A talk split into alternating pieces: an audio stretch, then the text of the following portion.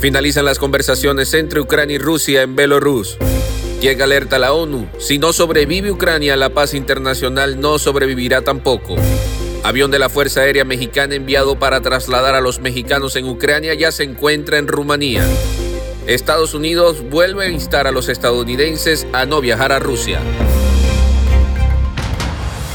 Desde el jueves, las tropas rusas se desplegaron en diversas ciudades de Ucrania, dejando decenas de soldados y civiles muertos a su paso. Más de 115 mil personas han cruzado la frontera de Ucrania a Polonia desde el comienzo de la invasión rusa. Bienvenidos a nuestro especial de invasión de Rusia a Ucrania en Mundo Now. Уважаемые друзья, президент Беларуси просил встретить вас, приветствовать и обеспечить максимально вашу работу. Las conversaciones entre Rusia y Ucrania finalizaron en Belarus y las dos partes han regresado a sus capitales para celebrar consultas, según declaró la prensa Mikhailo Podolik, asesor del presidente ucraniano tras las conversaciones. Dijo que las delegaciones ucranianas y rusas celebraron la primera ronda de negociaciones. Su objetivo era discutir el cese del fuego y el fin de las acciones de combate en el territorio de Ucrania. Las partes han determinado los temas a los que se trazaron ciertas eh, decisiones. Para que estas decisiones se apliquen como hoja de ruta, las partes volverán a celebrar consultas en sus capitales. Las partes discutieron la celebración de otra ronda de negociaciones donde estas decisiones pueden desarrollarse. En los últimos momentos se han escuchado tres grandes explosiones en Kiev. Basta ya. Los combates deben cesar, lanzó el secretario general de la ONU Antonio Gutiérrez tras la apertura este lunes de la sesión extraordinaria de urgencia de la Asamblea General, en que decidirá si condena o no la invasión de Rusia a Ucrania tras el fracaso del Consejo de Seguridad. Si Ucrania no sobrevive, la paz internacional no sobrevivirá tampoco, y que no nos sorprenda si fracasa la democracia, dijo el embajador ucraniano ante la ONU Sergei ya. Salven a Naciones Unidas, salven la democracia y defiendan los valores en los que creemos, imploró en un grave discurso.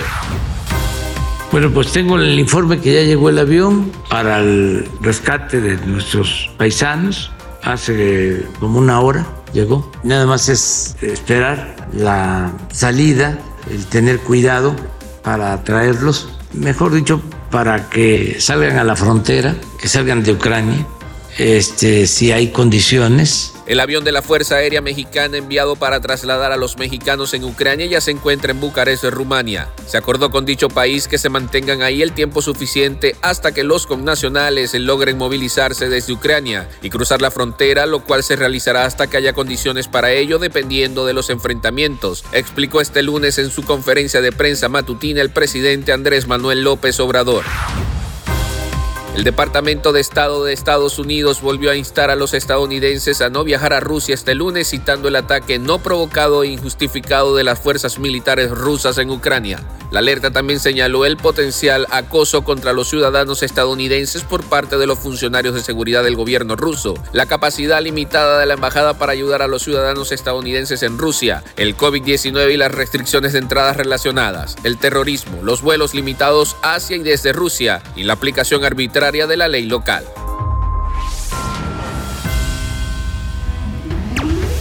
Recuerden que estas y otras informaciones las pueden ampliar en la www.mundispánico.com. Yo soy Alfredo Suárez, me despido, hasta otra oportunidad.